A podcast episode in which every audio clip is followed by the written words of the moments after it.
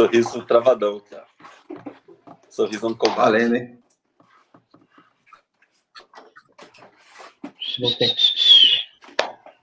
Valendo! Valendo! Quem sou eu? Host? Eu sou o host? Fala galera, tudo bem? Hoje é dia de live! E hoje teremos a primeira ali experiência, um bate-papo Fusion Live, hoje com um tema que podia ser diferente, homenageando os nossos pais, os pais que aqui ainda Fusion Live é representado por três pais já, hein? Quem será? Vamos dar o primeiro boa noite para eles. Boa noite, nosso mais tradicional. Lindo mar de oportunidades. Boa noite, papai. Feliz Dia dos Pais.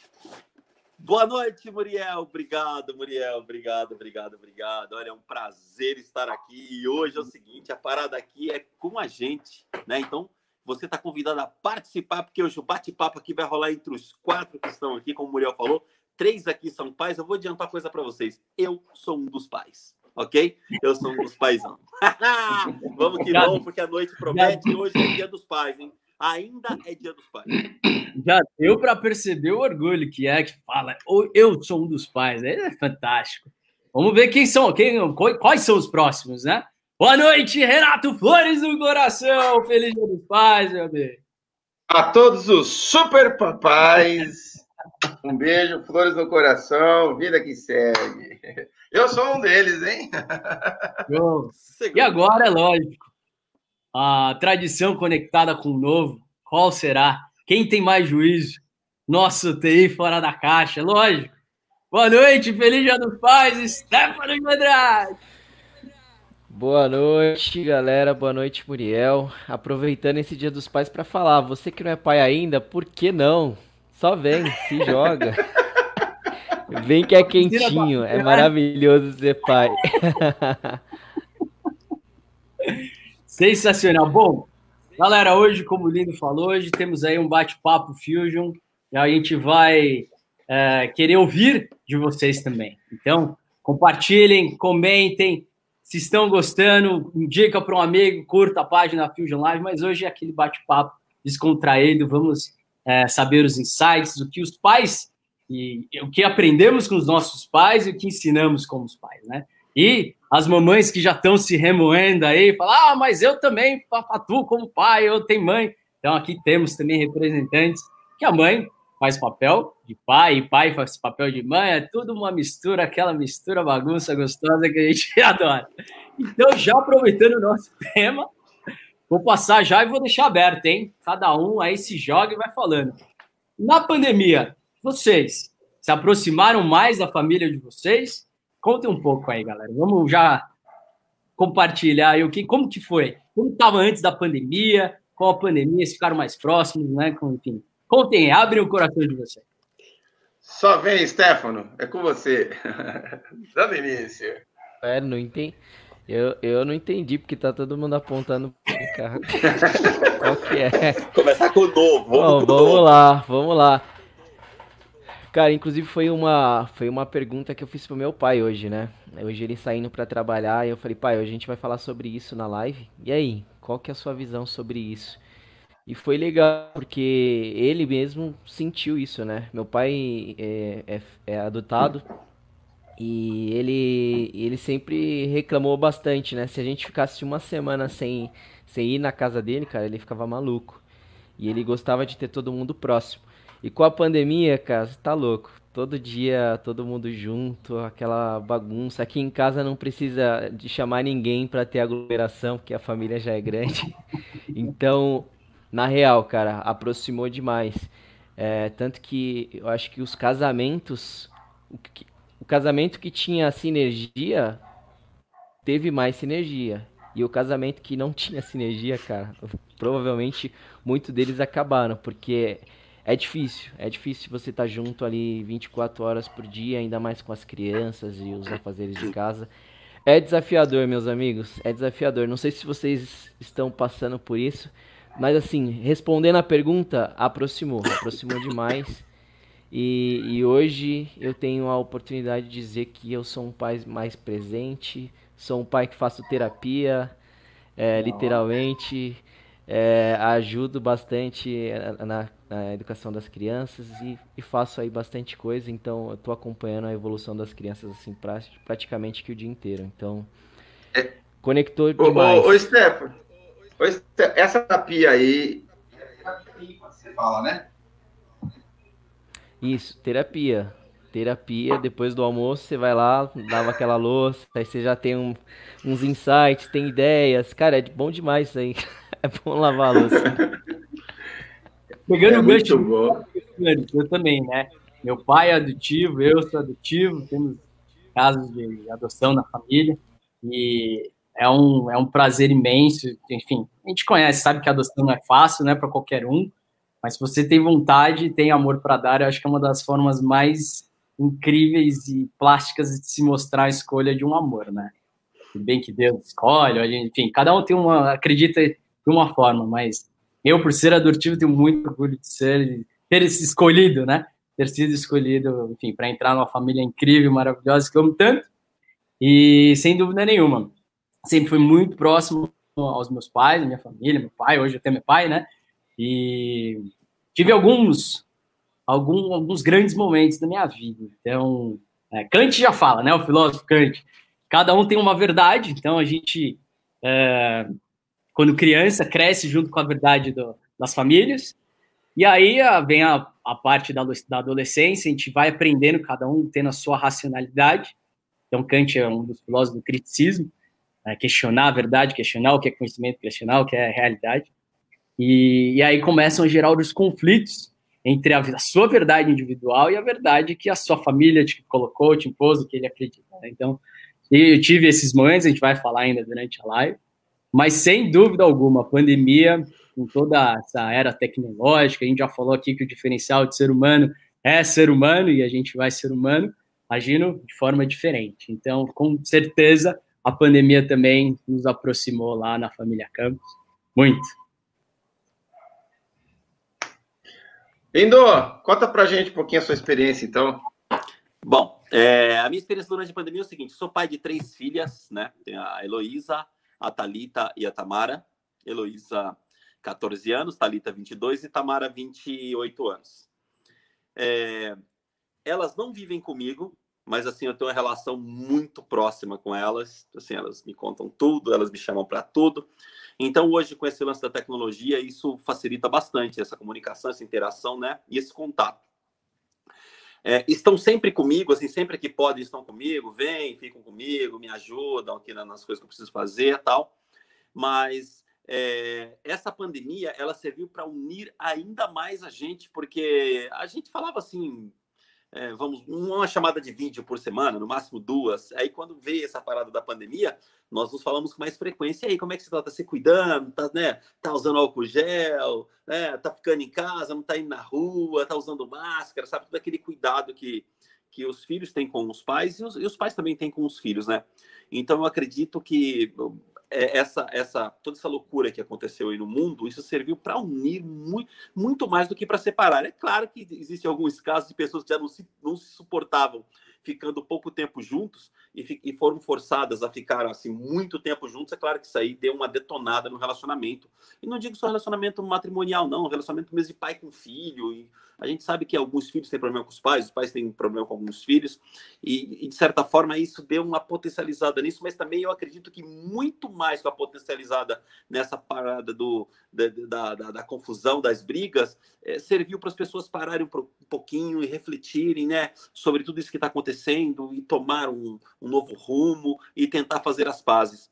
E uma coisa muito importante que eu sempre conversei com as minhas filhas é que, graças a Deus, tudo isso aconteceu no, no momento que a tecnologia está muito avançada, né? Que a gente consegue se comunicar com as pessoas. Vamos imaginar que essa pandemia tivesse acontecido, sei lá, 20 anos atrás, o quão seria difícil para as pessoas se comunicarem, se conversarem, se verem, né? Poxa, que hoje você, tem um, sei lá, um parente, um filho que está.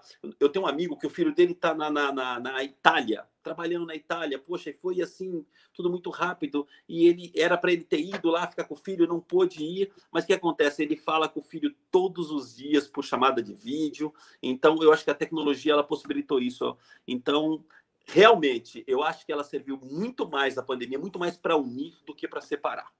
A verdade é essa.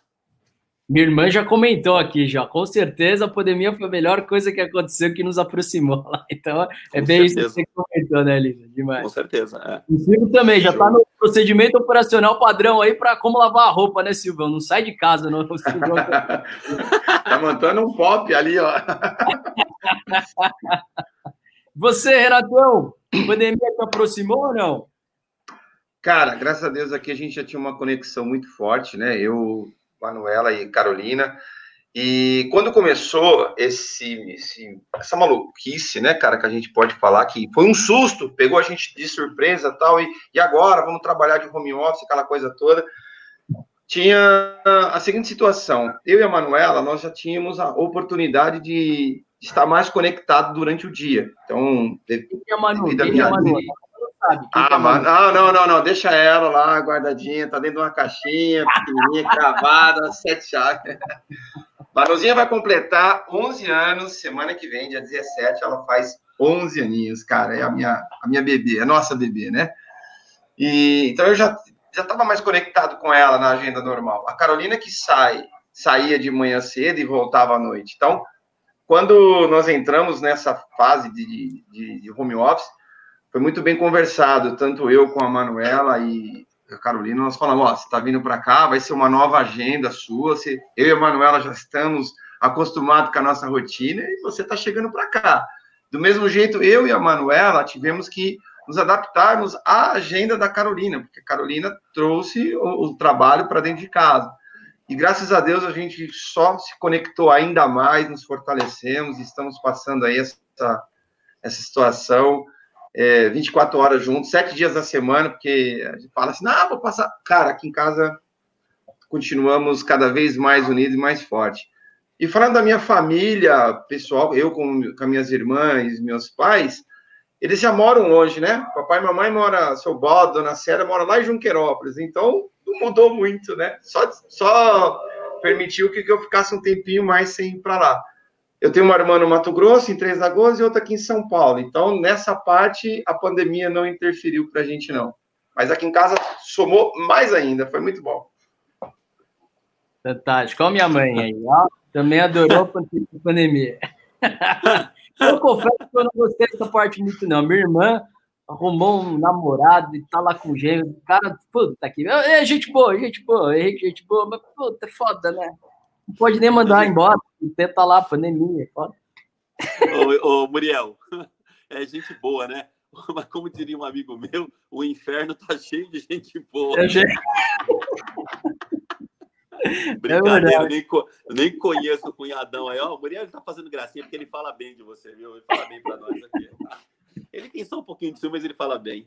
Senhores, vamos lá, vamos já compartilhar. Galera, se vocês quiserem compartilhar qualquer conhecimento, qual, qual maior ensinamento, que agora é a próxima pergunta aqui, é, que o, vocês tiveram com o pai, ou quiser compartilhar uma experiência, digita aí. Hoje o bate-papo é, é o, aquele famoso fala que eu te escuto, se é que vocês me entendem. vamos lá, Esther. Fala um, um grande um acontecimento que você teve com o seu pai, uma passagem que marcou. Traz um insight pra gente. Cara, assim, se, se, tratando de um momento onde a tecnologia e a conexão é, são comemoradas, eu acho que o maior ensinamento que não só com meu pai, mas com a família inteira que a gente teve, foi que em alguns momentos houve, sei lá, ou caiu energia, ou ficamos sem internet. E pelo fato de termos que ficar ali juntos, cara, quando acabava a internet, não tinha Netflix, computador, nada para fazer, a gente tinha que conversar e interagir. E, cara, uma das maiores experiências que a gente teve nessa pandemia foi é, começar a relembrar histórias que aconteceram entre a gente ali. E, nossa, a gente deu muita risada. E, assim, foi um, um momento que eu recomendo para cada um. De... Cara, tem muitas, tem muitas. Eu vou compartilhar uma com meu pai, cara. É, a gente ganhou um, um, Foram três ingressos para o Hop Harry. Para ir pro Hop Harry. E meu pai falou: Não, vou levar vocês. Só que na época meu irmão era, era, era muito novo ainda, não podia ir. E eu chamei meu vizinho para ir. E, cara, a gente foi, e assim, foi, acho que foi a, a, viagem mais legal que eu fiz com meu pai, que foi, assim, muito loucura total. A gente foi no, na época ele tinha um Passat, um Passat sem ar-condicionado, assim, bem, bem meia vida. E, cara, a gente foi, chegou lá, choveu, puta chuva. Mas a gente foi na, na torre, chovendo, a gente foi na montanha russa. O meu pai, ele usava, sabe, não sei se vocês conhecem, o Lindo deve saber, ó. Lindo, aquelas pontes que faz a conexão do, dos dentes, assim, não sei como que, que chama isso, mas o Lindo deve saber. E, cara, meu pai Nossa, perdeu, é. perdeu isso na montanha russa, cara. Ele dando ele, tipo, gritando. E, e bicho, é, a, tipo, ele, a gente saiu do carrinho meu pai ficou procurando lá a ponte dele onde, onde tava e não sei o que. A gente deu muita risada. Tanto que aquela. Você sabe que eles tiram fotos, né, na, na montanha russa lá. Aquela foto, hoje eu pagaria muito por ela, cara. Se eu tivesse eu pagaria muito por ela. E foi muito legal, cara. Assim, foi uma puta experiência, porque meu pai ali era como se fosse meu amigo, entendeu? Então a gente deu muita risada, se conectou muito. E a gente lembra isso, todo churrasco que tem, a gente relembra isso, dá muita risada. E na volta, só pra vocês terem uma ideia, chovendo, e os, os três molhados, né? Aí, tipo, tiramos a roupa para não, para não ficar molhado lá dentro do carro. A gente volta sem ar, os, os três com, com os vidros tudo abaixados, sem camisa, um frio do caramba. Aí a galera passava de carro assim, olhando pro lado assim, o que, que esses caras estão fazendo aí? Sem camisa no frio. Então, cara, foram assim momentos que, que marcaram, que até hoje eu falo, pô, obrigado por ter me proporcionado essa experiência. Eu acho que relembrar é viver. E quando a gente fica muito tempo só na internet, só conectado, a gente acaba perdendo essa conexão aí. Então, acho que é importante às vezes tirar um pouquinho internet de lado e relembrar o que aconteceu, porque isso traz conexão. Demais. Muito bom. Não mandamos ainda, toca na tela, né, senhores? Não mandamos ainda, filha do pai. Demais. E olhem só a garbo e elegância da nossa audiência. Rafael Schultz, direto da Austrália. Da Austrália é. já tá Maravilha, hein? Da Austrália, hein? Ô, louco! Boa, Rafa! Vamos lá, senhores, continuando. Vamos lá, lindo. Falando da conexão, falando da conexão, então, a gente já falou aqui algumas vezes, mas vale o comentário do que é conexão, né? Eu, como eu saí de Junqueirópolis, interior de São Paulo, tá no mapa, você pode procurar, tá no Google, digita lá que encontra, hein? A cidade aí foi reconhecida aí pela, pelo satélite. Eu saí de lá em 1998, né? Então, na época que eu saí, não tinha celular. Só para você ter uma ideia, eu marcava o dia para falar com meu pai. Aí depois foi aparecendo o celular. Hoje tem a celular e tem comunicação. Então, tem uns três anos para mais que eu só falo com meu pai por videoconferência. Eu não sei mais falar com meu pai e com a minha mãe por, por telefone convencional. Não consigo porque através da, da, da, tecnologia permitiu essa conexão. Já que eu não posso estar com ele, pelo menos eu estou conectado com eles. E sempre que a gente se conecta, a gente conversa, eu posso vê-los, posso ver o semblante, ver, sentir essa energia. E lógico, foi daí que nasceu, toca rapazão, vem comigo.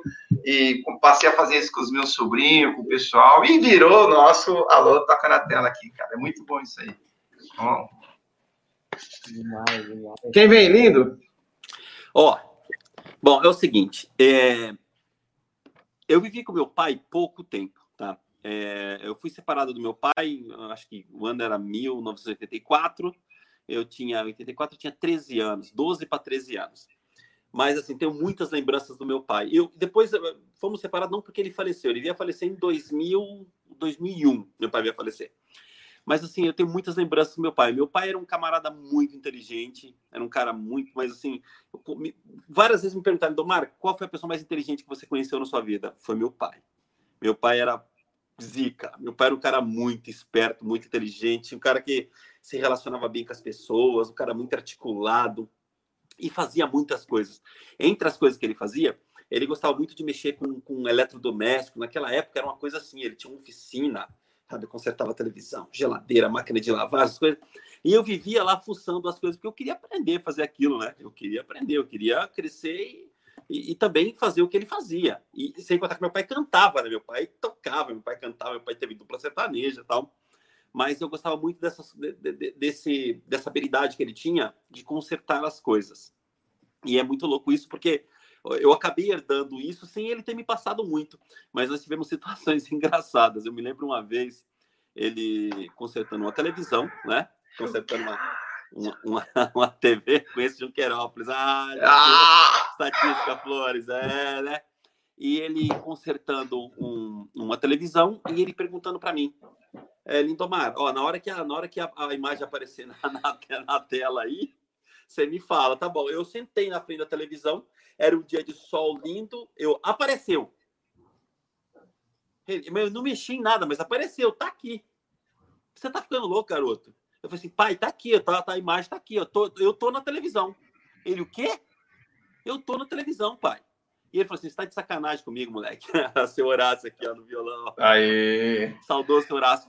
E aí eu, eu me lembro que eu, eu, eu, eu, eu quando me lembro dele, eu falei aquilo para ele, não sabe, numa inocência tão grande, porque eu achei que fosse aquilo. E ele falou assim, ele vinha e falava assim, não é, essa é sua imagem, agora tá vendo, tá eu, estamos nós dois aqui na tela, tá, estamos... é quando aparecer a imagem dentro da televisão, a imagem da televisão. Aí eu me lembro que ele foi e ele ligou a televisão, aí apareceu uma imagem. E eu nunca vou me esquecer. Era, era um programa da cultura e tinha uma dupla sertaneja antiga, chamava Cascatinhana, cantando. Nossa, cara! E aí eu falei assim, pai, tá aqui, ó, apareceu. Tá bem pequenininha a imagem, as TVs de tubo ali esquentando, a imagem ia fazendo isso aqui. Aí os jovens não sabem, Muriel não sabe disso, o Stefano não sabe disso, né? Mas, ó, existia, a televisão tinha um tubo, tá, galera? Só pra vocês saberem, tá? Não era essa coisa maravilhosa que é. E a imagem ia crescendo, eu falei, pai, toca as catinhana. Eles começaram criança, então ficando adulto agora cantando na frente da televisão. E ele falava para mim assim, moleque, você é muito idiota, velho. isso não existe, é porque tá esquentando o negócio. Então, assim, eu, tive, eu tenho várias, várias passagens do meu pai, né? Essa dele consertando as coisas, dele sempre pegando para que eu fosse honesto, correto com as pessoas, que, que não que não mexesse nada de ninguém. E as lembranças que eu tenho do meu pai é isso, são essas, assim. E as surras que eu tomei, né? Que eu tomei bastante surra também. Cara, o bicho era bravo. O bicho era bravo. É, épocas, né? Não tem jeito. O Edu, Dudu aqui, ó, foi. Hoje a gente teve uma entrevista com o nosso próximo convidado, de, de, né, até do fim do mês, o piloto de kart, o Eduardo Pascoal aqui, Berzal, o Dudu. Dudu, do seu saudoso seu tio, foi o primeiro treinador mais respeitado do Ayrton Senna, senhoras e senhores. O pai dele treinou o Senna. Eu tive a honra de ser treinado pelo saudoso seu tio. O Dudu tá aqui, o filho dele tá aqui nos, nos prestigiando. Muito bom tê-lo aqui, viu, Dudu? Saudades. Senhores, meu pai, cara, nossa, meu pai, ele é, ele é realmente um ser a ser estudado. Meu pai é uma pessoa muito diferenciada. Ele passou por muitas dificuldades, teve que enfrentar isso, foi moldando o caráter dele e acabou isso transcendendo e eu pegando né, as referências dele, né, até a, a forma com, com, a qual eu escolhi, o, o, a carreira que eu quis seguir, o modo de ser, modo de vestir, modo de me portar, modo de enfim, falar, tudo veio dele. É, claro, com algumas adjacências da minha mãe, da minha avó, enfim, mas central sempre foi ele, da, da família como um todo. E eu tive diversos bons, grandes e brilhantes momentos com meu pai. Eu vou até compartilhar aqui um pouco com vocês. É... Olhem só, eu não consigo ver, tá? Eu tô vendo só a tela, então eu eu me emocionar aqui. Olha, olha o naipe do meu pai. Eu chegava com criança e. Vocês estão me ouvindo? Sim, sim, sim. Ah, tá bom. Ele, eu adorava ver ele de, de terno, gravatado. Meu pai ele tem uma voz, uma postura. Meu pai chega numa reunião, ele fala, as pessoas já o respeitam só pelo tom de voz dele e postura. Eu adorava isso, né? Eu ia em, em alguns encontros de, enfim, de, de, de oportunidades, negócios que ele podia levar. não sei se isso foi consciente ou inconsciente, mas ele me influenciou muito já em como me portar no mundo dos negócios e ter caráter. Uma das maiores lições que meu pai me passou é realmente ser humilde e nunca deixar ninguém te passar para trás. Uh, você se imponha, mas assuma as suas consequências como homem. Então, é, isso foi uma frase muito forte do meu pai que me marcou, me marca pela vida inteira, sempre ser humilde, mas se impor também. Não ser, não ser, ninguém tem o direito de te fazer de trouxa. Né? Então, essa primeira foto aqui representa muito isso. Depois ali, ele chorando, meu pai é muito emotivo, meu pai ele é, é um cara que bate mais forte que eu conheço, com a palavra, não precisa levantar a mão, nunca me bateu. Já deve ter passado boas, boas vontades, mas nunca me bateu. E, mas nesse dia foi no meu aniversário e foi um momento muito especial para nós, que a gente superou juntos uma batalha aí é, muito forte. E aí tá ele todo emotivo. E ali eu, pequenininho, quando criança, ele me segurando lá na empresa já. E também é uma frase que, que eu carrego aí para a vida inteira, que ele, ele me levantou, aí dá para ver que é o mapa mundi, né? E falou, filho, eu te fiz para o mundo, conquiste-o. Olha só a sabedoria desse homem. Então, também são boas referências e que meu pai uh, me, me, me passe. Eu só tenho a dizer que eu te amo muito, viu, paizão? Você, se as pessoas gostam do Muriel, respeitam o Muriel, o Muriel, as conquistas que o Muriel tem, sem dúvida nenhuma, você é parte fundamental em tudo isso. Eu só sou o que sou por conta de você. Muito obrigado, viu? Toca na tela. Rapaz, você usou, você usou uma frase aí dita um pouquinho diferente do que o seu Baldo comenta, né? Falar do pai. Ah, né? ah, você é doido, você é doido. Quando fala deles, cara, eu penso num nome bacana de conversar, né? Seu, seu Baldo dizia assim para mim: nunca pise no calo de um homem, mas nunca deixe um homem pisar no seu calo, porque dói, né? Então, isso até o, o Givago perguntou para a gente aí quais são as crenças que, seus, que seu pai deixou, que seus pais deixaram para a gente, né? A maior crença é, é, seja você, seja verdadeiro, seja honesto e faça a vida acontecer. Vai lá e faz, né, cara? E, e não tinha essa conversa de, de, de, que tem hoje, de inteligência emocional. A ideia deles era diferente, era muito ali. Falou, usa. Uma vez que você falou, cara, você falou. Meu pai uma vez disse assim para mim: falou, filho, o, o pai não vai poder te defender toda vez, não. O pai vai te proteger. O pai sempre vai te proteger, mas te defender, não. Se você tiver errado, você vai arcar com as consequências. Então, cuidado o que você faz. Na vida, você pode fazer o que você quiser, não deve fazer um monte de coisa. Isso foi uma pancadinha lá pelos meus 18 anos de idade, sabe? Aí, moleque crescendo em Junquerópolis, todo arteirão. E ele falou desse jeito para mim, falou assim, na vida você pode tudo, não deve um monte de coisa. Então, uma vez que você falar e fizer, arque com suas consequências. Eu tô aqui só para te proteger, mas não vou poder te defender todas as vezes. Se fizer errado, vai arcar. Isso pesou, cara. Até hoje eu sigo e levo isso para Manuela e vida fora. Fala, Ti, tamo junto. É, é, nessa, eu queria fazer um, um, adendo aqui. Quando o Muriel mostrou aquela imagem, Muriel, é, da foto do meu pai, e aí eu do lado eu estava com a senhora, aquela ali, a dona Jandira, né? Meu pai chamava, me chamava-se Horácio, e a minha mãe, a dona Jandira, essa senhora. Pensa numa mulher divertida, pensa numa mulher guerreira, pensa numa mulher batalhadora. Sabe a expressão brasileira? é a dona Jandira. Dona Jandira segurou a barra sozinha com Ô, Lindo, só de ver a dona Jandira já dá vontade de abraçar ela, né? Cara, ela é um barato. ela, é, ela é uma. Ó, a minha mãe, a minha mãe, ela é demais. Ela é muito engraçada, ela é muito divertida, ela é muito feliz, ela é muito brincalhona, com todos os problemas. Minha mãe passou por um, um momento muito difícil na vida entre 2014 e 2016. Foram dois anos fazendo um tratamento muito pesado, e ela não perdeu essa, essa, essa garra, essa força de vontade, essa alegria, essa espontaneidade que ela tem. E ela, sim, ela foi o nosso pai, né? Que é o nosso pai e mãe. Dona Jandira criou eu, meus irmãos, aos trancos e barrancos, porque não é fácil, né? não é fácil, mas ela, ela foi ela, a maior guerreira que eu conheci na minha vida. É essa mulher, Dona Jandira. Dona Jandira é, sofreu com a gente, nós, nós tivemos momentos difíceis, momentos assim que eu falava assim, poxa, como é que a gente vai superar isso? A dona Jandira, não, nós vamos sair dessa. A gente saía. Então, eu, eu devo muito do que eu sou hoje, muito do que eu aprendi, muito do que me formou também, eu devo à dona Jandira, porque a dona Jandira, ela foi peça fundamental na minha vida, na vida dos meus irmãos, e ela sempre tentou mostrar para gente qual que era o caminho certo. Se nós tivemos alguns desvios, foi porque nós escolhemos, mas a dona Jandira sempre esteve ali comigo, com os meus irmãos. Olha, você não deve fazer isso, você deve ir por aqui, sabe? Com toda a simplicidade dela, era uma mulher que trabalhou a vida inteira, uma mulher, um, uma, uma, empregada doméstica, saía cedo, voltava tarde, eu ajudava a cuidar dos meus irmãos.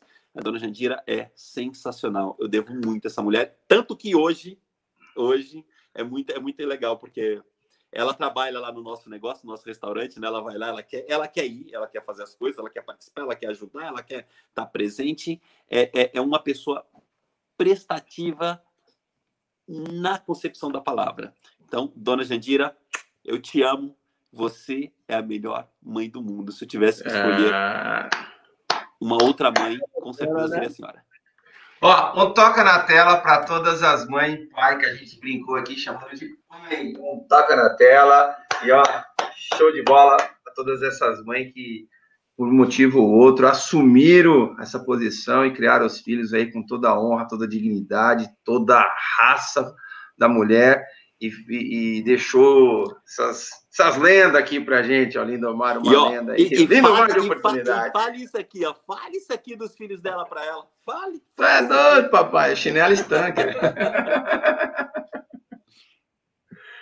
que legal. E aí, Quem senhores, vem? que mais? Vamos, Vamos lá? Vamos Conta Cara, um pouquinho. É, eu queria... Eu é, eu só queria responder aqui a, ao questionamento que o Givago fez em um ponto importante, que assim, acho que uma das principais crenças que eu trago assim da, da, da criação do, dos meus pais, mãe e pai particularmente, mas principalmente do meu pai, acho que é a persistência, cara. Meu pai é um cara que é muito teimoso e quando ele coloca uma coisa na cabeça, ele vai, cara. Ele vai. Se tiver certo ou se tiver errado, ele não sabe, mas ele vai. E assim, dentro das, das, das, limitações que ele tinha, cara, eu considero que ele é um puta cara vencedor e empreendedor, porque ele largou tudo que não tinha já lá, lá no Pernambuco para construir uma vida vitoriosa aqui, aqui em São Paulo, né? Ele veio para São Paulo em no, 1992, acho que foi 91 mais ou menos. 92 eu nasci. E, cara, veio ele e minha mãe, uma mão na frente e outra atrás, dormiram no chão. Meu pai, é, até uns tempos atrás, a gente conversando bastante, ele bastante emotivo. Meu pai não costuma se emocionar, é difícil ele se emocionar. E, e ele, ele comentou, ele falou, pô, você tinha tudo pra, pra ter problemas de saúde, porque você tomou muita friagem e tudo mais, mas, pô, você, você é um cara super saudável.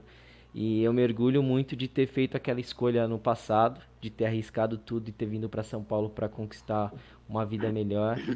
E eu até aproveitando a live aqui que ele estava assistindo, eu vi que ele estava assistindo com a minha mãe, agradecer ele por ter tomado essa decisão, porque a gente até brinca, né, que na, na nossa vida nós somos em quatro irmãos.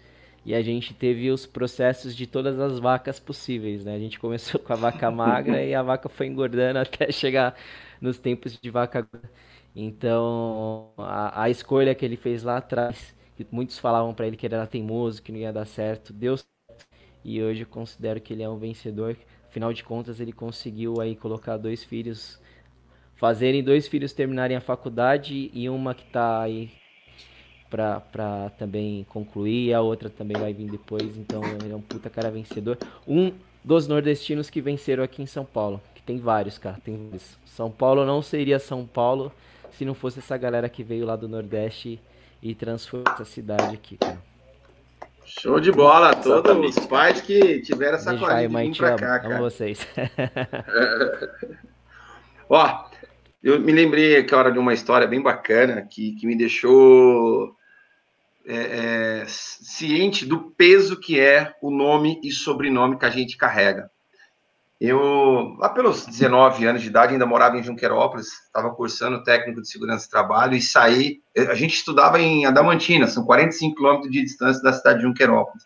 Então a gente chegava na sexta-feira à noite, Junqueira não tinha o que fazer.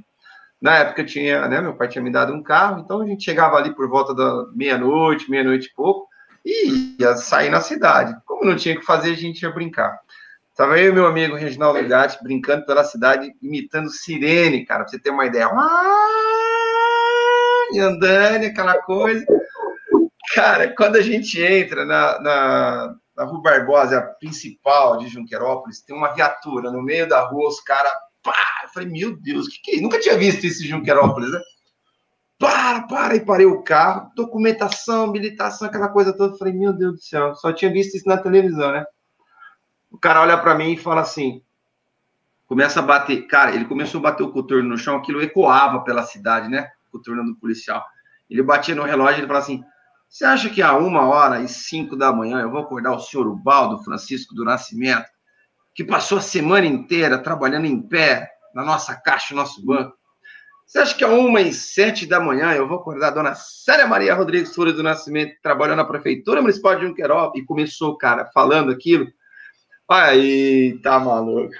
E falou assim: Renato, eu conheço seus pais e eles não são dignos dessa bagunça que você tá fazendo. Daqui na sua casa dá cinco minutos. Você vai deixar o Reginaldo Gato e vai sumir para sua casa, que daqui a pouco eu tô passando com a viatura na frente da sua casa. Se você não estiver dormindo, eu vou te recolher e seu pai vai te tirar da delegacia. Eu falei, meu Deus do céu! Sumi no Globo, cara. Eu fui embora. Quando eu cheguei, deixei o gato e fui para casa. Quando eu estacionei o carro, fiquei lá na janela olhando. Quem que passa depois? A viatura, só. Falei, não é que o cara veio ver mesmo? No outro dia, sábado, acostumado a dar uma volta pela cidade, né? Tá andando aí meu pai no comércio. Quem que é que vem de frente com a gente? O policial que tinha abordado a gente.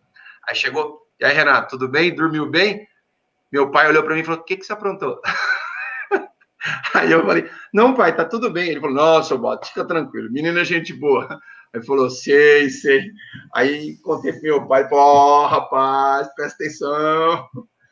Então, daí a gente entende o valor do que é o nome e sobrenome que a gente carrega, né, cara? Então, essa noite eu consegui entender qual era a responsabilidade que eu tinha, não só como Renato, mas por carregar o meu nome, o nome do meu pai, da minha mãe, por onde eu fosse, eu tinha que. É um provérbio, é, é, é, é bíblico, né? Honrar pai e mãe. Então, daí fortaleceu mais ainda que eu tinha que fortalecer esses dois.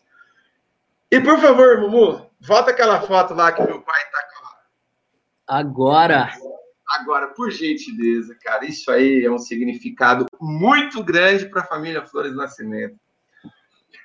Ó, essa baixinha que tá aí no, no, nas mãos do meu pai é a última a que nasceu recentemente, tem um aninho, né? A Helena acabou de completar um ninho agora no dia 29.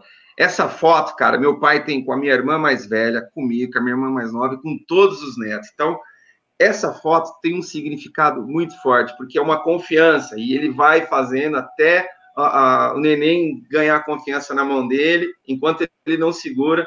Essas duas fotos ele representa aí pra gente, cara. Então, para mim, é se entrega na mão do seu bode, dona Célia, e vai, cara. É muito bom, muito lindo. Vai. Senhores, vamos atender aqui a galera também. Estão é, falando de legado. Fernando, Fernandão, tamo junto, hein, papai? Falou aqui qual era a melhor herança que o pai pode deixar para vocês. O Ale, o Ale ó, já se conectou, lembrou da mensagem, como ele nos conheceu. O Ale também falou, quer saber da gente. Vamos falar um pouco de legado. O que vocês acham aí o maior legado que os pais, os nossos pais deixaram para nós e que vocês, qual o legado que vocês gostariam de passar, vocês que já têm a honra de ser pai, para os filhos de vocês. Lindo. Vamos lá. É, cara, eu acho que o maior legado que meu pai deixou e que minha mãe irá deixar é a solidariedade. Ambos, meu pai era um cara muito solidário. Eu presenciei muitas coisas do meu pai assim, que, bom, situações de solidariedade que assim que eu ficava impressionado. E a minha mãe também. A minha mãe é uma pessoa que se preocupa muito com o próximo. Minha mãe ajuda muito o próximo. Minha mãe faz muito pelo próximo. E eu acho que eu herdei, eu herdei isso do, do, dos meus pais. porque e, e, e, e acredito que passei para as minhas filhas também, sabe? Porque eu sempre expliquei para elas, falei assim, é muito fácil, filha, a gente ajudar os nossos, né? Ajudar os nossos, ajudar seus filhos, seus pais. Uma dúvida, já, já para contribuir, hum. enfim, cada um colocar a sua reflexão. Vocês acham porque há uma tendência natural da gente uh, também transparecer e servir de legado para os nossos filhos o que a gente recebeu de bom e aplica nas nossas vidas. Mas vocês acham que isso é correto? Não sei se eu fui claro na pergunta. Sim, Porque... foi, foi claro. Então, por favor. Foi claro. Muriel, eu acho que é essa. Por quê, cara? Porque quando a gente está transferindo e transmitindo coisas boas, eu acho que isso é legal. Porque. É, não vai acabar se limitando? Não, eu acho que não. Eu acho que é justamente, sabe essa, essa história da foto aí do, do, do pai do, do, do Renato? É, por exemplo, eu tenho certeza, eu posso estar muito enganado, vamos falar de foto. A foto que o seu pai está com você, segurando você na frente do mapa. Eu acho que você vai fazer uma foto dessa com seu filho um dia. Ih, Muriel travou? É, Muriel travou. Mas oh. então, o que acontece é o seguinte: eu acho que a gente deve, a gente deve, a gente deve esse tipo, esse tipo de atitude, esse tipo de coisa, sentimento, né? Enfim, a gente tem que transmitir, tem que levar ele adiante. E, e não tem como, porque isso é passado de pai para filho. É a mesma coisa quando as coisas são ruins, sabe? O, o, que o pai passa de ruim para o filho pode ser que ele não, não, não leve aquilo para frente, mas pode ser que ele leve. E eu acredito, mas eu acredito muito no poder das coisas boas, né? Eu acredito muito nesse poder que as coisas boas, as coisas boas, elas se perpetuam, elas elas se, se prolongam, elas vão embora, é passado de geração para geração. E, e, é, eu sinto que esse negócio da solidariedade na minha família é uma coisa muito forte. E veio lá, e eu acredito que tenha vindo lá dos meus avós, entendeu? acredito ter vindo deles. E eu não tive o, o, o, o, privilégio, eu não conheci meus avós. Eu conheci, aliás, conheci uma avó minha, mas tive pouco contato com ela. Mas eu, eu sentia que era uma coisa muito forte na família. E foi passado, e eu vou continuar passando. Eu acho que as minhas filhas vão passar para os meus netos também. Vou dar uma com cabeçada certeza. aqui, que minha, minha, minha ficou ruim. É emoção do Dia dos Pais, já não entendi nada. Vocês acham que é correto? A minha dúvida era o seguinte: nesse, se a gente só passasse o que é bom, eu gosto muito de adaptar. Aí a gente já pode até entrar um pouco em conflito de gerações, né? O time que tá se ganhando se mexe? Talvez não, mas se adaptá-lo, melhorá-lo, é sempre bom. Então, manter um, um, né, sempre aquele valor, porque veio bem, a gente aplica e funciona, será que é, é o caminho? Ó, uma coisa que eu, eu vim, quando eu fui presenteado a, a, com a benção de ser pai, primeira coisa que eu fui olhar para mim era como eu fui filho e olhar ainda mais sério, fazer uma leitura ainda mais de como meu pai me criou e como minha mãe me criou. Eu falei, cara, agora o negócio mudou. Né? Até, até, até agora eu fui tio, eu fui filho, então eu sabia ser filho e ser tio, eu não sabia ser pai. Então, a partir do momento que eu, eu ganhei a responsabilidade de ser pai, eu fui olhar tudo que o meu avô ensinou meu pai, tudo que meu pai me ensinou e fui acompanhar a Manuela. Tanto é que a gente usa muito forte a tradição conectada com o novo, porque eu, outro dia conversando com a Manuela, eu disse uma coisa para ela, falei, filha, um garoto com 10 anos em 1987 não sabia metade de uma criança com 10 anos em 2020. Então, eu não posso ter exatamente o ensinamento que os meus pais me deram, os ensinamentos que os meus avós passaram para os meus pais, eu não posso aplicar na Manuela, porque são mundos diferentes. Mas valores, princípio, a orientação de educação, essa eu posso. Essa eu vou levar para a Manuela, que com certeza ela vai levar para o resto da vida e enquanto permitir. Porque é conexão, cara.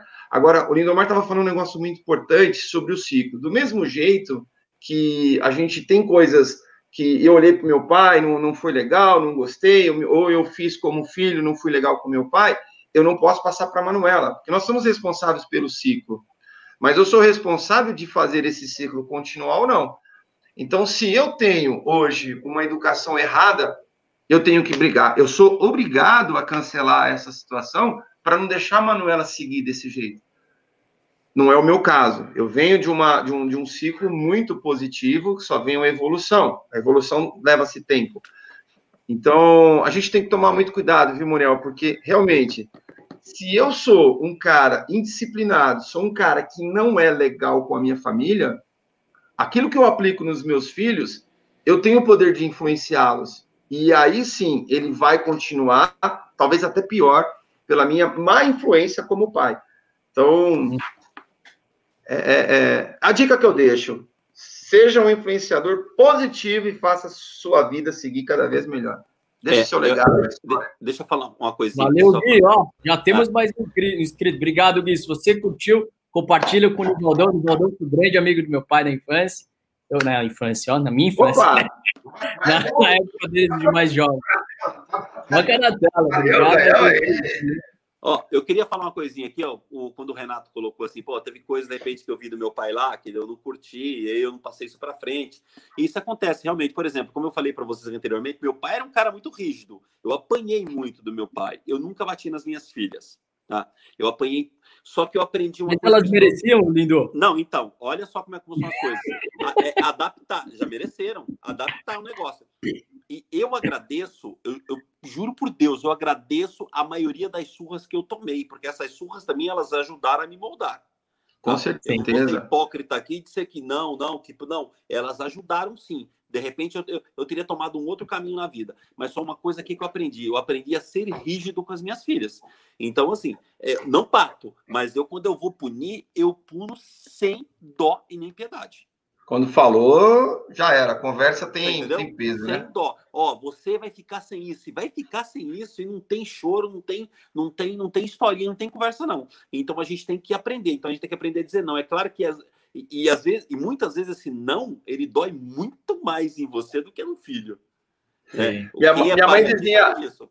Lindo, minha mãe dizia assim, ó, um dia você vai dar valor em cada não que eu falo para você. Falei, Caramba, mãe, só... Mas não, não é ruim. Cara, hoje eu sei o que quer dizer não. Às vezes você tá falando não. Não, filha, não pode. A lágrima tá correndo aqui, ó. O, o, nosso cérebro não registra o não, né? Então, conforme a, a, forma de você falar um não sem dizer um não, requer uma habilidade muito maior para que a mensagem passe, o conhecimento, o ensinamento passe, que né, você garanta com a rigidez, conforme for, que, enfim, você chegue no objetivo e consiga educar e passar os valores que você tenha, né? Então é fantástico, fantástico. É, exato. Rapaz. A gente está falando muito coisa boa, eu gosto de dar aquela cutucada, né, Ciane? Vamos falar um momento difícil. Qual foi o maior, o momento mais difícil que tiveram com o pai de vocês? Vocês pisaram na bola, e aí ele veio. Como é que foi? Eu tenho, eu tenho uma passagem com meu pai que essa noite eu aprendi o que eu não poderia ter raiva, que eu não poderia ficar bravo, né? Eu saí um dia para participar de um, de um evento do, do famoso quando passa no como é que fala na faculdade lá que vai dar o trote, né? E um dos nossos amigos lá, não vem o caso agora, ele passou e nós iríamos fomos festejar no, no sítio dele. Aí saímos na sexta-feira, tal umas seis horas, e eu tô indo para o sítio. Meu pai trabalhava no banco, ele estava descendo a, a General Osório, rua de casa, quase chegando em casa, e falou: Ô filho, tudo bem? Então você tá indo onde? Falei: Ô pai, tô indo lá comemorar o, o trote do, do amigo e tal. Ele pegou e falou assim: Ó, volta cedo, você tem que estudar, que domingo você tem concurso. Na época eu estava prestando concurso, né? Aí, não, pai, pode deixar. Aí eu fui de carona com os amigos. Resumindo um pouquinho a história, eu cheguei em casa, era uma e pouco da manhã, né? arteiro, daquele jeito, tinha participado de um churrasco, estava cansado e tal. E eu sempre, quando chegava em casa, meu pai deixava a porta aberta. Nessa, nessa noite em especial, ele trancou a porta, né? Porque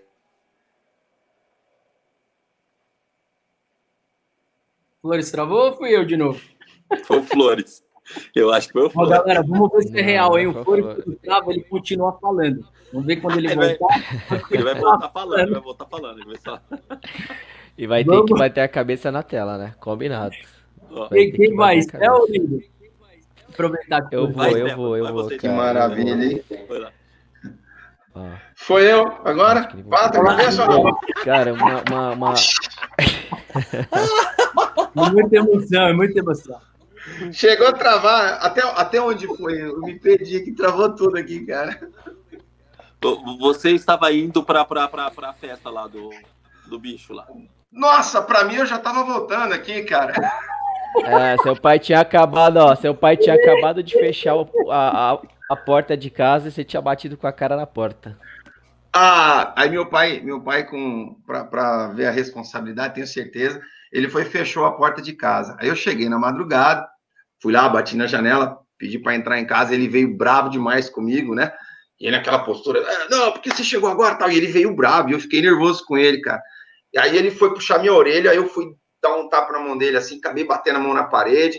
Aí eu falei, tá vendo? Quase que eu bati no senhor e tal. Foi aquele negócio que ele conversou.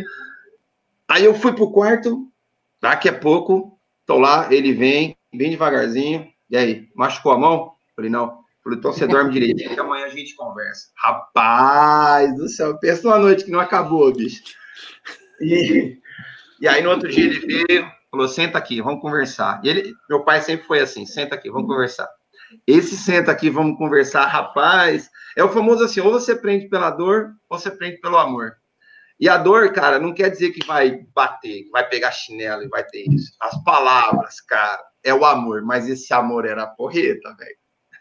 Quando ele falou assim, senta aqui, ó, sai uma daqui, duas daqui, umas três desse lado aqui, ó. E não chora, não, lá, não chora, não. E lá atrás trancado, né? Mas,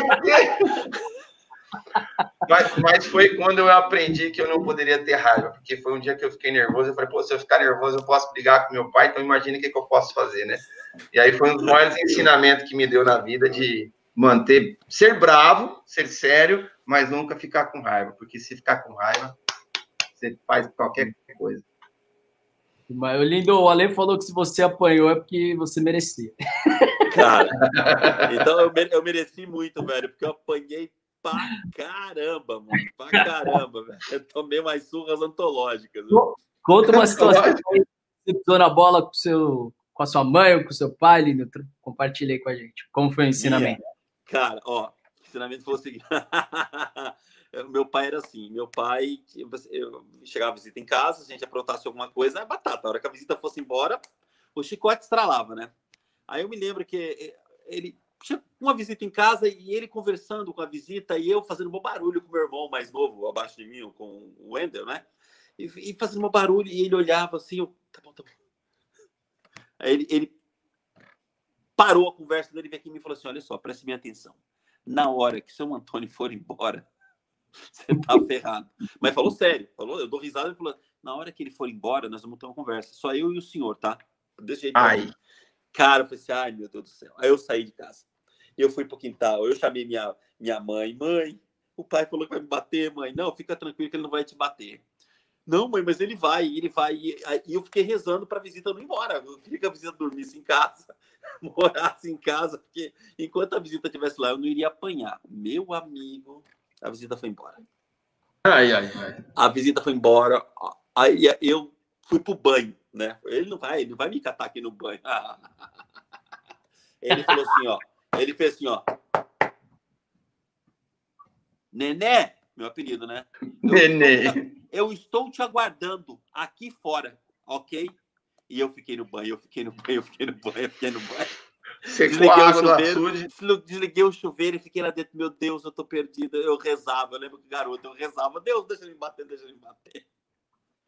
Na hora que eu saí, eu, pai, não, pai, pelo amor de Deus, eu não vou. Ah, você não vai fazer, mas você não vai fazer mesmo, cara desceu a lenha em mim e falou assim: ó, essa aqui foi por aquilo, pá, essa aqui. Não chore. Batia com o que, Lindo? Não Batia chore. Com... Lindo, Hã? batia com o quê? Com o quê? Com, com, com, com... No, no, meu quintal tinha umas plantas. É, espada de São Jorge. Espada de São Jorge. Quem, quem conhece aqui espada de São Jorge sabe o que é espada de São Jorge. É espada de São Jorge, velho. É uma planta comprida. Batia e batia o vergão subia, batia o vergão subia. E não chora, não. Não chora, engole o choro. Se chorar, vai tomar duas. Ele fazia essa cara. Se chorar, vai tomar duas, tá? Quietinho. Falei com você. O, o seu Horácio era. Olha, eu vou falar pra você, meu amigo. Era, mas ó, presta é... atenção. Eu lindo, também, o Ale falou, lindo, eu, eu achei que só minha mãe que usava o engole o choro só engole. Sua mãe usa engole choro? É, o Não seu faz sentido isso, né, cara? Engole choro, engole choro. É. Não faz sentido isso. Já aproveite, Sté, você conta aí a sua situação difícil com seu pai, qual foi o ensinamento? Cara, eu tenho, eu tenho duas, na verdade. Uma quando eu era muito, muito novo, né? Cara, eu tive uma criação religiosa, só que eu não gostava muito de ir pra igreja, né? Aí teve uma vez que meu pai falou: Olha, a gente vai pra uma festa. Aí eu falei: Pô, festa, da hora, vambora, feliz da vida, né? E, tipo, quando a gente chegou mais próximo do lugar assim, aí eu, cadê a festa? E eu vi era a porta da igreja. Aí eu falei, e aí, pai, onde que é a festa? Que que eu não tô vendo? não tô vendo. a festa é na igreja. Cara, aí ele, ele conta pra mim que eu não lembro muito bem da história, mas ele conta isso pra todo mundo até hoje. E aí ele fala que eu empaquei, cara, na porta da igreja, e, tipo, segurava nas grades da igreja, assim, pra não entrar, e chorando, e gritava. Acho que, se eu não me engano, aquela foi a única vez que meu pai me bateu, cara. Que aquela ali foi, foi na porta da igreja, nem, nem Deus salvou naquele, naquele momento. Mas eu, uma, uma história bacana que eu queria contar para vocês é que, cara, eu sempre gostei de, de grupos e de comunidades, e na época de escola eu tinha ali o meu grupinho, né? Na, na, na época de escola a gente até chamava que tinha, tinha as ganguezinhas, tudo de escola. E, cara, teve uma, uma vez que eu uma briga, uma briga feia, assim, tipo, que juntou mais de 20 pessoas, assim, pra, pra brigar mesmo. E deu até polícia na época, foi bem, bem feio o negócio. E ligaram pro meu pai pra me buscar e eu tava lá todo machão no meio de, do, da molecada lá, né? Tipo, não, a gente vai, vai brigar hoje, não sei o que, não sei o que, na época de escola. E, cara, meu pai chegou no carro, aí ele desceu, tipo, eu tava no meio dos, de todos os meus amigos, todo machão assim, meu pai falou, Stefano, entra. Eu olhei pra ele, não, pai, não vou entrar não, tá louco? Eu só vou falar de mais uma vez pra você. Entra, senão você vai apanhar na frente de todos os seus amigos. E, cara, eu já era grande, já. Eu tinha uns 16, 17 anos, cara. Você tá maluco? Eu só olhei e falei, não, tô indo já, que já tô chegando aí. Mas assim, a gente, a gente falou muito sobre o, o repassar isso pros nossos filhos.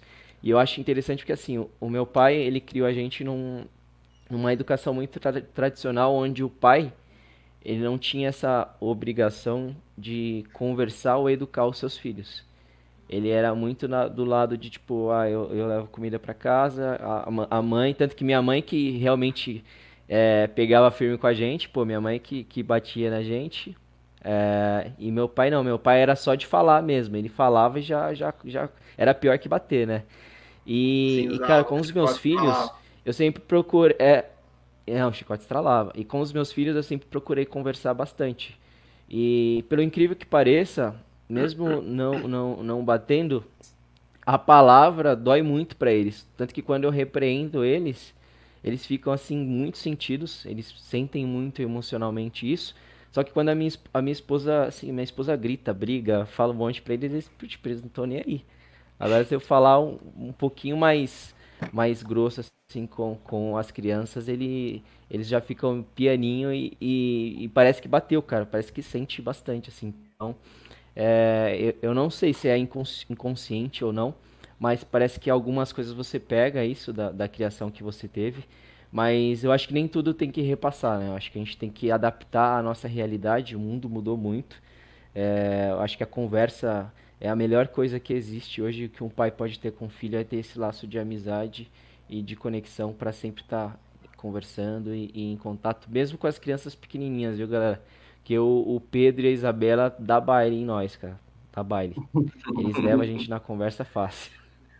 A molecada de hoje em dia é terrível. Ô, Stefano, isso, isso, que você falou de, de conversar, eu tenho muito que, com os meus pais, a diferença de pai, papai, mãe e mamãe. É, hora de, de, brincar é papai, é mamãe. Mas na hora de falar, cara, falar sério, é o pai. Então, sempre, quando eles iam chamar minha atenção, eles falavam. Quando chamava meu nome completo, eu sabia, ou meu nome, eu já sabia que eles estavam falando sério. Aí era meu pai ou minha mãe chamando minha atenção. Tanto é que quando a minha mãe chamava, às vezes, no final da tarde, que eu estava brincando ali na, na redondeza da o General Osório 131 em Junquerópolis, Daqui a pouco eu estava, Renato! Renato! A minha mãe gritando, cara. Minha mãe chamava eu tão alto que o papagaio, sem sacanagem, a minha mãe tá, tá assistindo, ela vai comentar. O papagaio chegava às 5 horas da tarde e começava. Eu falei, tá A senhora fica me gritando que até o papagaio tá me chamando. Agora, quando meu pai chegava, meu pai não, não, não chamava, não, ele dava um assovio, cara. Era alto o assovio dele. Rapaz, se ele assoviasse duas vezes, podia correr pro mato, igual o menino falou que correu pro pasto aí. A mãe chamou, o pai assoviou. Você não chegou em casa? Filho, pega a bicicleta e vai pro pasto, porque não vai apanhar, não, mas vai ficar uns três dias de castigo oh, aí. O, o meu tudo. pai, o meu pai, meu pai era fã do Roberto Carlos, fã do Lindomar Castilho. Cara, quando ele tinha que me pegar, podia chegar o Roberto Carlos em casa, velho. Na hora que o Roberto Carlos fosse embora, ele não esquecia, não, irmão. Ele pegava. Ó, psicologia moderna né? Que hoje é chamada psicologia moderna. É conversar, conversa, conversa, conversa, conversa, conversa, e às vezes não resolve muita coisa, né? É, o, o, que eu vejo hoje em dia, eu já vi até com alguns amigos, é, hoje rola um suborno, né, com relação aos filhos. Porque você fala com o filho, o filho não te ouve, e aí você começa a perder a paciência. Aí, poxa, eu não tenho tempo para isso, eu, eu, como eu resolvo isso? Eu dou o cartão de crédito pro filho, eu mando ele pro shopping center, ele vai lá, ele gasta, ele volta todo feliz, ele volta alegre. E eu já vi isso, e eu quase perdi uma amizade uma vez por conta disso, porque eu falei assim, é, você acha que tá certo você resolver o, o, o seu problema com, com o seu filho assim? Não, é que eu não tenho tempo, eu não tenho tempo para não tenho tempo para ficar discutindo, ah, não tem tempo para ficar discutindo, né?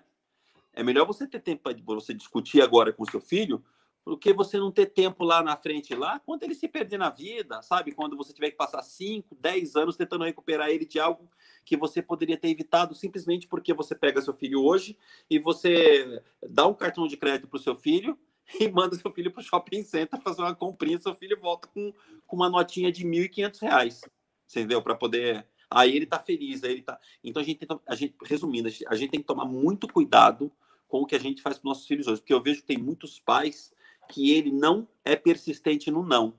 Ele fala, e criança, como o Muriel falou, às vezes o não não entra na cabeça. Você fala não, mas por que não? Não é porque não. Você começa a se encher e fala, não é não, é sim essa porcaria. É sim, não é não, não. É sim. Não, mas você tá falando que era não até agora, por que agora você falou que é sim? Então, a gente tem que ter muita calma. Porque a minha filha mais nova, ela é assim. Não, por que não? Porque não é porque não. Se você me perguntar por que não novamente, serão dois, três, quatro, cinco, dez não, beleza? A gente só está falando de um assunto. Se você perguntar de novo por que não de novo, eu vou inventar uma. Eu, eu vou criar uma outra coisa para você que você vai ficar assombrada. Então, a gente tem que tomar muito cuidado com isso hoje com os jovens, cara. O Augusto Cury, ele tem uma frase que eu acho sensacional, que é: eduque o seu filho para ser feliz, não eduque o seu filho para ser rico. Hoje em dia, você entende? Tem, tem, uns pais aí que colocam na cabeça do filho que, meu, que é, tudo é dinheiro, tudo é grana, tudo é, ah, sabe, criança com oito anos de idade com, com um celular de 10 conto. Não tem cabimento, independente da condição social, de independente da condição social desse, desse, desse jovem, dessa criança, não tem cabimento. Eu, eu tenho um amigo, eu tenho um casal de amigos que eles têm um filho, esse filho foi, fez cinco viagens internacionais antes dos 15 anos, sozinho. Não é com os pais. Eu viajei com os pais, eu de férias com meus pais e fui para viajar ao mundo. Sozinho, sozinho. Tá? E isso há 15 anos atrás. Enfim, várias outras coisas que aconteceram, sabe? E é, essa pessoa hoje é uma pessoa que não vê graça em nada. Ou você vai para os Estados Unidos, ah, mais uma viagem. Ah, você vai lá para a Arábia, vai para Dubai. Tô de novo para Dubai. Cresceu uma pessoa, sabe, é, é, totalmente apática. Por quê? Justamente por isso. Sempre que acontecer alguma coisinha, faz uma viagem, filho. vai para tal lugar, vai para isso aqui. Ah, toma um celular novo, toma isso, toma aquilo. Então, a gente precisa de uma coisa, e, disso sou a favor, a gente precisa dificultar um pouco a vida dos nossos filhos. E quando eu falo dificultar um pouco, não é ser ruim, não. Não é nada disso, não. A gente precisa Exatamente. dificultar um pouco para ele aprender a ter valor. Porque a gente tem que tomar muito cuidado com as gerações futuras que nós estamos construindo. Porque nós estamos construindo uma geração muito complicada. E ainda, e o que acontece é o seguinte: a sociedade não acordou para isso. Infelizmente, ela não acordou para isso. Pega a nossa geração, você entende? Olha, eu, eu imagino o, quando o Muriel fala do, do, do, do pai dele, que ele se emociona em falar do pai dele, eu imagino, como ele falou que o pai dele entra numa reunião, ele é ouvido, é um camarada ouvido, eu tenho certeza que ele passou isso para o Muriel, o pai do Stefano, que veio lá do, do Nordeste, chegou aqui com a mão na frente e outra atrás, você entendeu? Para tra trabalhar, o senhor Baldo lá trabalhou bancário a vida inteira lá em Junquerópolis, a minha mãe tomando, eh, limpando casa dos outros, entendeu? Para poder criar a gente, para a gente poder entender, dar valor ao que nós temos. Tem muito pai e muita mãe hoje em dia que está facilitando muito a vida dos seus filhos e elas estão construindo ser, ser homens e mulheres frágeis, fracos. Fúteis. Ô, lindo, só, né? Respira um pouco aí, papai. Caramba, me deu um déjà vu aqui. Foi, parou mais. Tô brincando, não, sensacional. É só uma questão, do, o problema não tá na viagem, né? Um dos maiores prazeres da vida tá em viajar.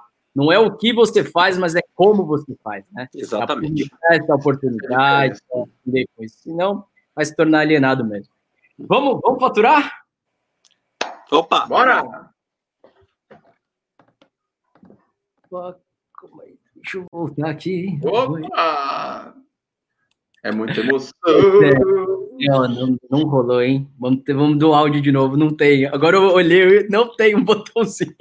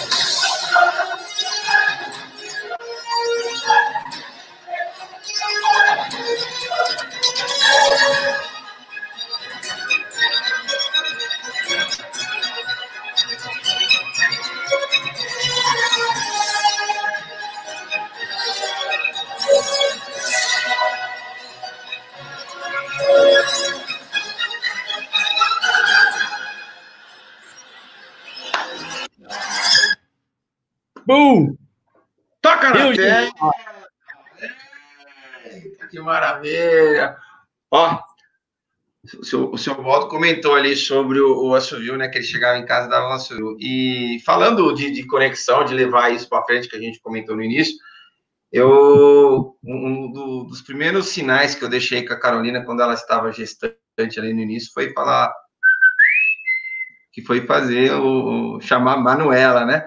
E assim eu venho até hoje. Então, às vezes, eu saio aqui na, na janela do prédio, a Manu tá lá embaixo. Eu não fico gritando Manuela, não. Eu só faço bem alto, né? Daqui a pouco ela, quer, papai?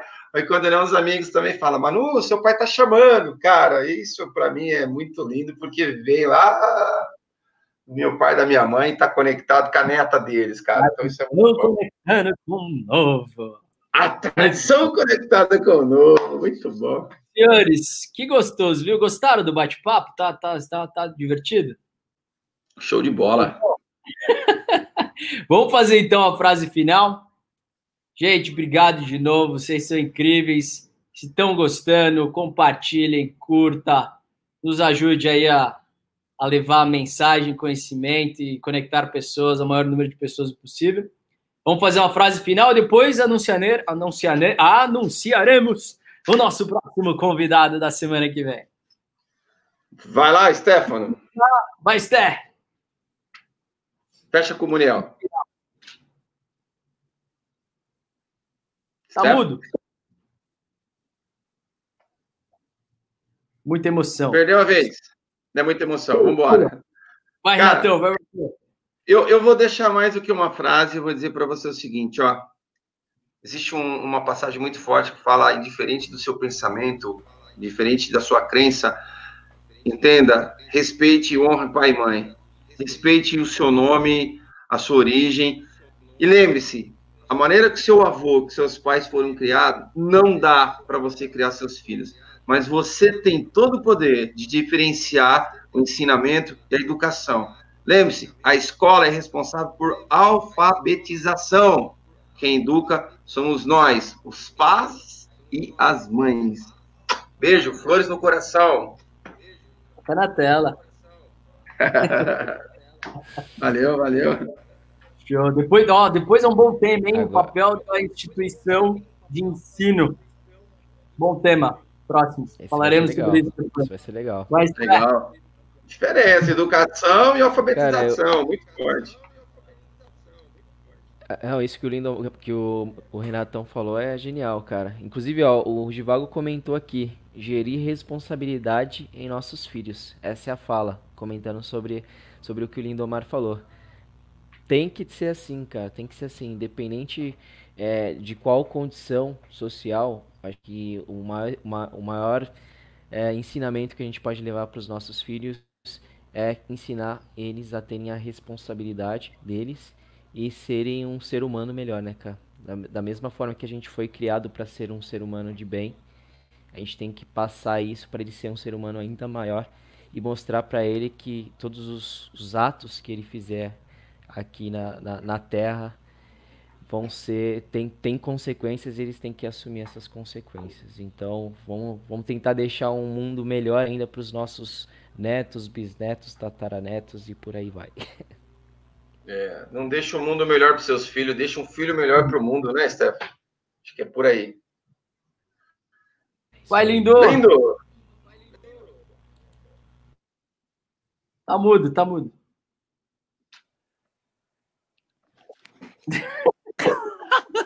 Bati a cabeça. Eu vi uma fra... eu ouvi uma frase hoje, cara, que eu achei ela muito interessante.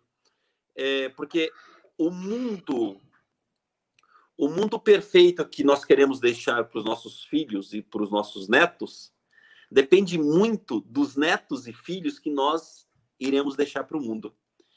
E essa frase ela faz todo sentido, cara. Porque não adianta, cara, a gente querer. É, é igual aquelas pessoas que querem mudar o mundo, mas elas não conseguem mudar elas.